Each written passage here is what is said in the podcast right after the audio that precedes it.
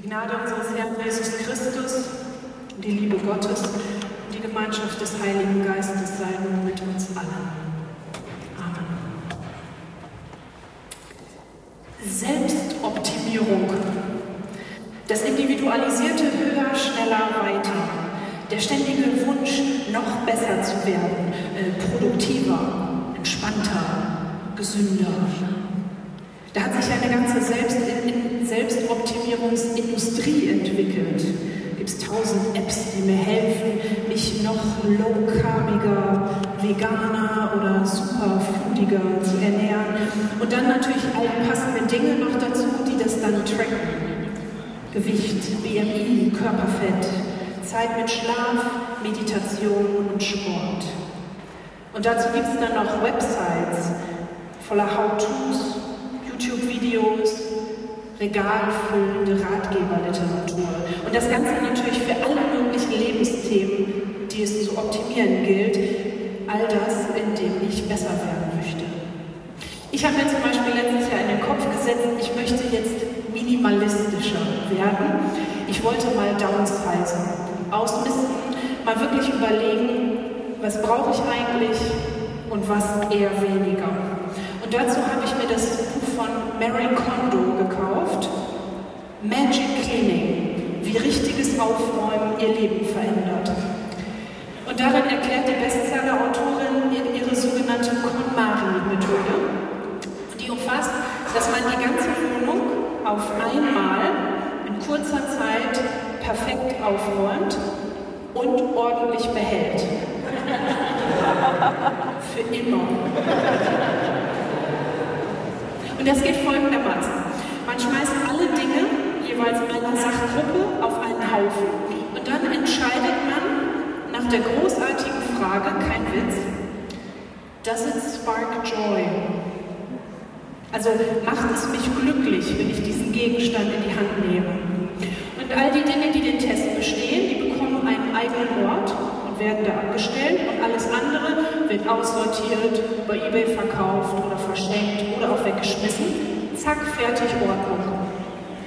In Amerika hat sich sogar der Nachname von Mary Kondo als Verb etabliert, also to Kondo, und zwar für aufräumen oder im Schrank Ordnung schaffen. I really need to condo our kitchen, sagt man da. Also auf jeden Fall, das ist super. Ich kann das auch wirklich empfehlen, das mal zu lesen. Die Methode hat bei uns spitzenmäßig funktioniert. Einmal. Und dann hatte ich keine Lust mehr. Aber wahrscheinlich bin ich die Einzige. Wahrscheinlich sind alle anderen einfach viel disziplinierter als ich, viel asketischer, viel minimalistischer. Die stellen alles Bei allen anderen fliegt wahrscheinlich nie was rum, sammelt sich kein emotional aufgeladener Mist, keine Dekaden, äh, Zeitschriftensammlung, da quillt die äh, Altglaskiste nie über und die Socken sind alle schön farblich sortiert. Wahrscheinlich bin ich nur die Einzige, die ihr Leben nicht im Griff hat. Aber so ist das ja auch oft bei dieser Selbstverbesserungskultur. Da gibt es immer diese blöde Diskrepanz zwischen dem Versprechen und der Realität. Das klingt immer alles so toll. Oh ja, so wäre ich auch gerne. Aber in Wirklichkeit kriegt man es dann nicht gebacken. Zu wenig Zeit, kein Bock, kein Durchhaltevermögen. Ja, nee, dann ist auch egal. Und schon ist sie dann wieder da, diese Diskrepanz zwischen dem Wunsch Ich und der Wirklichkeit. Statt mit der Bahn morgens zu Fuß zur Arbeit, damit der olle Schrittzähler auf die blöden 1000 Schritte kommt und dann, während die Kollegen in der Kantine Currywurst essen, sich hangry mit ein paar Möhrchen und so einem grünen, übel riechenden Smoothie äh, da durch den Tag hungern, um dann abends sich auf dem Sofa vor der Glotze eine Tiefkühlpizza reinzuziehen. Und während sonst jedes Ereignis Instagram dokumentiert wird, wird diese Nahrungsaufnahme wahrscheinlich nicht ins Internet fließen, weil die passt nicht zum idealen Ich. So will ich mich ja eigentlich nicht inszenieren. Und bei diesem Wunsch nach Perfektion und Vervollkommnung geht es uns ja auch darum, also immer sich selbst zu überwachen und zu kontrollieren. Ich muss mich ja auch immer im Blick haben. Alles immer schön in die App eintragen oder auch schön bei Instagram posten, damit die anderen das auch alle schön sehen können. Weil sonst weiß ich ja am Ende des Tages gar nicht, wie ich so war. Ob ich auch genug Leistung gebracht habe. Ob ich auch gut genug war. Vielleicht sogar besser. Die beste Version von mir, meiner selbst. Dank der permanenten Dauervermessung unserer Lebensleistung stellen wir schmerzlich immer wieder neu fest, tja, du hast das Ziel leider noch nicht erreicht. Da ist ja leider immer noch eine kleine Diskrepanz zwischen Wunsch und Realität, wohl noch nicht genug angestrengt, was? Ja, das Praktische an dieser andauernden Diskrepanz zwischen Erreichtem und Verlangtem ist letztlich die entscheidende Motivation, weiterzumachen. Auf zur nächsten Runde Selbstoptimierung, weil im Hamsterrad läuft sich so schön. Oder man gibt gleich auf. Man resigniert inmitten von Stapeln von Ratgeberliteratur umringt von Freunden, die es scheinbar alle besser auf die Reihe kriegen. Und was bleibt, ist dann oftmals ein ziemlich schlechtes Gewissen. Ein dieses Gefühl von Scheitern, von Versagen. Hat wieder nicht geklappt. Und der Knackpunkt ist eigentlich, dieses Buch von Mary Kondo, da dreht sich es eigentlich ums Aufräumen. Und klar, in der, also ich meine, bei Ihnen ist das wahrscheinlich anders, aber bei mir ist es so, es gibt in der Tat viele Möglichkeiten, mein Aufräumen zu optimieren. Irgendeine ordnende Kiste da oder mal das Gewürzregal auszusortieren, das ist eigentlich keine große Sache. Aber wir lesen solche Bücher oft mit dem Fokus auf Selbstoptimierung. Nicht mein Schrank soll ordentlicher werden, sondern ich. Ich möchte anders sein, nämlich ordnungsliebender. Und so deuten wir viele dieser Bücher nicht als Ratgeber, besser mit unserem Leben oder unserem Alltag umzugehen, sondern als Selbstoptimierungsratgeber. Und da liegt der kleine, aber feine Unterschied. Denn Selbstoptimierung meint, dass nicht irgendwas aus irgendeinem Grund irgendwie besser werden soll, sondern dass das eigene Selbst Gegenstand der Optimierung ist, der Perfektionierung ich möchte besser werden. Und das wäre ja auch eigentlich gar nicht unbedingt schlecht. Schließlich können wir ja auch ruhig mal an uns arbeiten. Jeder hat ja so in seinem Leben irgendeine rummelige Sockenschublade, an die man mal ran sollte. Das Schwierige ist nur, oder das Pikante, aus welchem Anlass wir das tun. Was der Antrieb ist, was das Warum ist. Warum der ganze Stress? Und Ziel dieser Optimierungsbestrebungen rund ums eigene Ich ist meist Selbstannahme. Ich möchte durch Selbstoptimierung erst jemand werden. Ich möchte jemand werden, der für andere und vielleicht dann auch für mich irgendwann mal annehmbar ist. Schließlich leben wir in einer Leistungsgesellschaft, in der man, da gibt es nichts geschenkt. Da muss man abliefern. Wir leben in einer Welt, wo man nichts nachgeschmissen bekommt. Man hat halt keinen Anspruch auf bedingungslose Grundannahme. So funktioniert unsere Gesellschaft ja nicht. Hashtag Leistungsprinzip. Wo kämen wir denn dahin, wenn ich mir meine Anerkennung und meine Wertschätzung nicht hart erarbeiten müsste? Wo kämen wir denn dahin, wenn ich unverdient gemocht wäre, so wie ich bin? Mit all meinen Unzulänglichkeiten, Marotten und Schwächen, mit all meinen Erfahrungen von Scheitern und auch all dem, was ich nicht auf Instagram poste weil das eben so gar nicht zu meinem Ich passt, das ich nach außen zeigen will. Wo kämen wir denn dahin, wenn ich geliebt werden würde mit meiner unordentlichen Sockenschublade? Einfach so. Bedingungslose Grundannahme. Wir Christinnen und Christen nennen das Gnade. Die Liebe Gottes, die uns zuvorkommt. Eigentlich ein Zentrum und Zusammenfassung des ganzen Evangeliums. Und schöner kann man eigentlich die Beziehung zwischen Mensch und Gott nicht ausdrücken. Gnade. Gnade ist ein Beziehungswort. Gnade meint, Gott kommt mir entgegen. Und seine Zuneigung uns gegenüber ist völlig voraussetzungsfrei. Unbedingt. Ungeschuldet. Gnade unbedingt. Unbedingt. Schauen wir mal in die Bibel. Ich lese Epheser 2, die Verse 7 bis 9 aus der neuen Genfer Übersetzung. Bis in alle Ewigkeit will Gott damit zeigen, wie überwältigend groß seine Gnade ist, seine Güte, die er uns durch Jesus Christus erwiesen hat. Durch Gottes Gnade seid ihr gerettet, und zwar aufgrund des Glaubens. Ihr verdankt eure Rettung also nicht euch selbst, nein, sie ist Gottes Geschenk. Sie gründet nicht auf menschlichen Leistungen, sodass niemand vor Gott mit irgendetwas groß tun kann. Gnade als Geschenk. Ehrlich gesagt, so richtig freuen an der Gnade kann ich mich nicht kann dieses Geschenk gar nicht so richtig an mich heranlassen, weil während ich dann noch so verlegen am Geschenkpapier rumfummel, ist mir irgendwie schrecklich unangenehm, dass ich gar kein Gegengeschenk habe.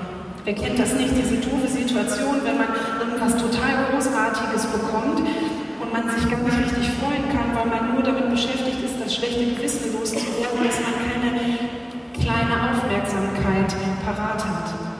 Dann kann das Geschenk noch so toll sein, wenn das schlechte Gewissen Alarm macht, dann verliert alles an Bedeutung. Und so laufe ich dann vielleicht schnell Gefahr, auf diese bedingungslose Grundannahme Gnade schnell mit meinen guten alten Selbstoptimierungsmustern zu antworten. Ähm, ja, wenn Gott mich jetzt liebt, äh, dann muss ich ihm doch was für die geschenkte Gnade zurückschenken. Also zum Beispiel äh, viel beten, viel in der Bibel lesen, die alten bösen Zweifel abschütteln. Ich muss einfach jetzt noch besser werden als Christin. Aber Gott, der hat eine andere Grammatik. Während die Selbstoptimierung immer mit Imperativen arbeitet, tu dies, mach das, sei so, nicht ruhen, immer schön fleißig sein. Während uns diese Selbstoptimierungs-To-Dos und Imperative um die Ohren gehauen werden, erzählen Gott unsere Lebensgeschichte aus seiner Sicht. Und zwar im Indikativ. Kein Appell, keine Bedingungen, keine Leistungslogik, sondern Gottes Perspektive auf uns im Indikativ. Es ist gut, wie du bist denn du bist mein geliebtes Kind. Und auch keine Komparativparade, nicht noch besser, dünner, intelligenter, lebenslustiger, sondern eine Liebesgeschichte. Es ist gut so, wie du bist. Du bist mein geliebtes Kind. Für Martin Luther war Gnade ja ein zentraler Begriff seiner Theologie. Einmal schrieb er an Philipp Melanchthon, wenn du ein Prediger der Gnade bist, dann predige nicht eine erdichtete Gnade, sondern eine echte. Wenn es eine echte Gnade ist, dann kann sie auch echte Sünde wegnehmen und nicht bloß erdichtete. Sei also ein Sünder und sündige tapfer, aber noch tapferer Glaube und freue dich in Christus, der der Sieger über Sünde, Tod und Welt ist. Bete tapfer, auch wenn du ein noch so großer Sünder bist. Viel Gnade, viel Sünde. Oh je, Sünde, ja, sorry, das ist jetzt ja wieder so ein sperriges Wort in unserem Christenvokabular. Da schifft man ja sonst immer eher galant drumherum. Das Problem ist nur, ohne Sünde keine Gnade.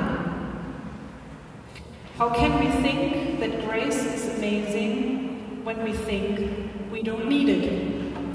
sagt die lutherische Pastorin Nadja Bolz-Weber. Wie können wir denken, dass Gnade wunderbar ist, wenn wir glauben, dass wir sie eigentlich gar nicht brauchen? Wenn wir an dieses Sündending nicht ran wollen, dann tappen wir auch leicht wieder in die alten Selbstoptimierungsmuster. Dann fahren wir Selbsterlösungskurs. Aber es gibt halt keine Selbstgnade. Wie kann Gottes Gnade amazing sein, wenn ich so tue, als könnte ich es eigentlich alleine schaffen? Nur wenn ich mir selbst meine Leiche im Keller eingestehe, meine Schwächen. Nur wenn ich ehrlich bin und sage, was nicht geklappt hat, wo ich gescheitert bin. Nur dann kann Gott größer sein als meine Verfehlung. Und in solchen Momenten klingt Amazing Grace dann wirklich wie ein Befreiungslied, wie ein Erlösungslied. Und das ist halt der schwierige Teil an der Gnade. Es ist manchmal gar nicht so einfach, Gnade oder auch Liebe, Vergebung, Barmherzigkeit zu empfangen. Und somit ist das Geniale, aber auch das Schwierige dann sehr nah beisammen. Gnade ist unverdient. Nochmal die Bibel. Diesmal Römerbrief, Kapitel 5, die ersten Verse. Nachdem wir nun aufgrund des Glaubens für gerecht erklärt worden sind, haben wir Frieden mit Gott durch Jesus Christus, unseren Herrn. Durch ihn haben wir freien Zugang zu der Gnade bekommen, die jetzt die Grundlage unseres Lebens ist. Und im Glauben nehmen wir das auch in Anspruch. Gnade als Grundlage des Lebens. Unser Leben als Antwort auf Gottes Gnade. Krass, oder? Krass, wie wäre das, wenn wir im Alltag wirklich den Mut hätten, dieser Gnade so zu vertrauen?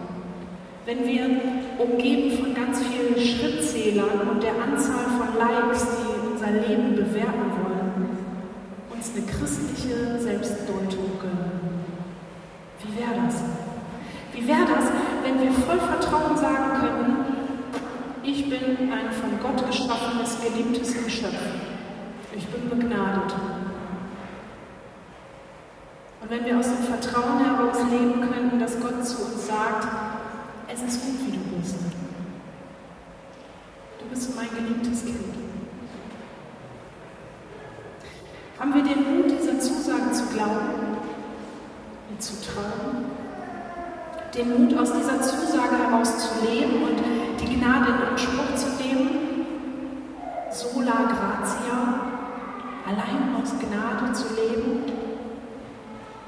Wenn ich dadurch aus dem Selbstoptimierungshamsterrad aussteige und mir nicht durch meine eigenen Leistungen allein meinen Wert und meine Würde diktieren lasse, dann kriege ich automatisch mehr Abstand zu mir selbst. Denn in diesem, ich will immer besser werden, ich möchte es allein schaffen,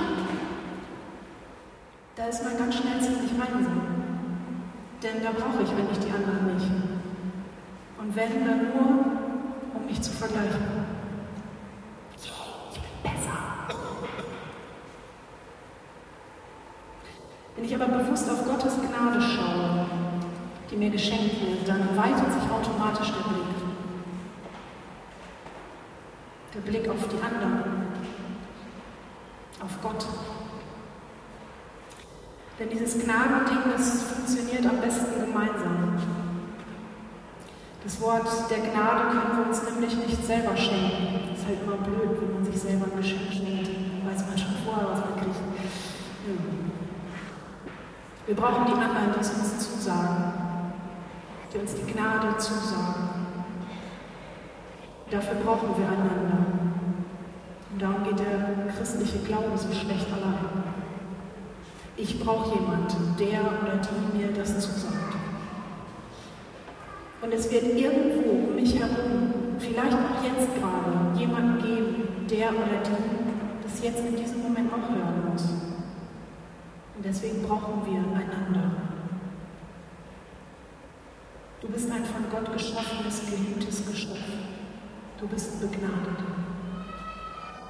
Das Problem ist halt, wir sind super vergesslich. Wir lassen uns halt immer wieder von Mary Conroe die Welt erklären und uns klein machen und uns die Welt dadurch, unseren Wert dadurch diktieren.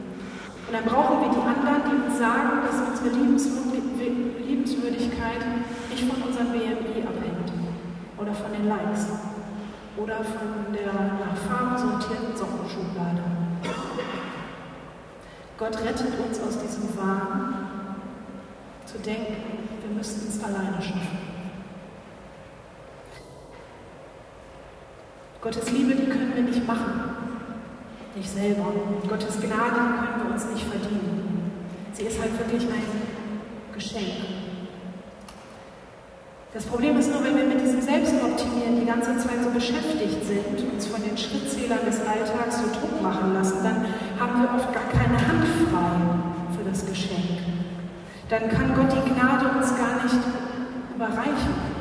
Oh, ach Gott, ja, oh, danke. Ja, sorry, ich habe jetzt gar keine Hand frei. Aber schnell, stell die Gnade doch da auf den Geschenketisch ruhig ab.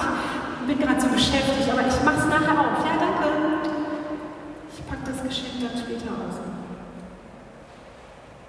Dafür brauchen wir christliche Gemeinschaft, dass wir erinnert werden, dass wir die Gnade schon haben dass wir schon sind. Wir brauchen die Gemeinschaft, dass wir erinnert werden, dass wir inmitten einer krassen Leistungsgesellschaft Gottes Reich schon spüren können, das sich um uns herum schon ereignet. Und dieses Reich funktioniert nach komplett anderen Spielregeln. Weil wenn man mal auf Jesus schaut, Jesus, der hat sich nicht mit den Erfolgreichen oder den Selbstoptimierten umgeben. Nicht mit denen, die ihr Leben im Griff haben. Sondern der war bei den Schwachen, bei den Losern, bei den Betrügern, bei den Lügnern, bei den Versagern, weil der die geliebt hat und weil der dem vertraut hat. Und deshalb hat er aus dieser Gurkentruppe sein erstes Team zusammengestellt. Aus den Schwachen hat er was Kraftvolles gemacht, allein aus Gnade. Luther hat damals ja sehr mit der Gnade gehadert. Er hat sich gefragt, wie er einen gnädigen Gott bekommt, aus Angst aus Angst vor dem Zorn Gottes. Und die Erfahrung von unverdienter Gnade hat für ihn alles umgekehrt. Glauben, sein Gottesbild, seine Theologie. Und wenn Luther damals gefragt hat, wie er einen gnädigen Gott bekommt, dann ist für uns heute in dieser Leistungsgesellschaft wohl eher die Frage, wie gnädig kann ich zu mir selbst sein?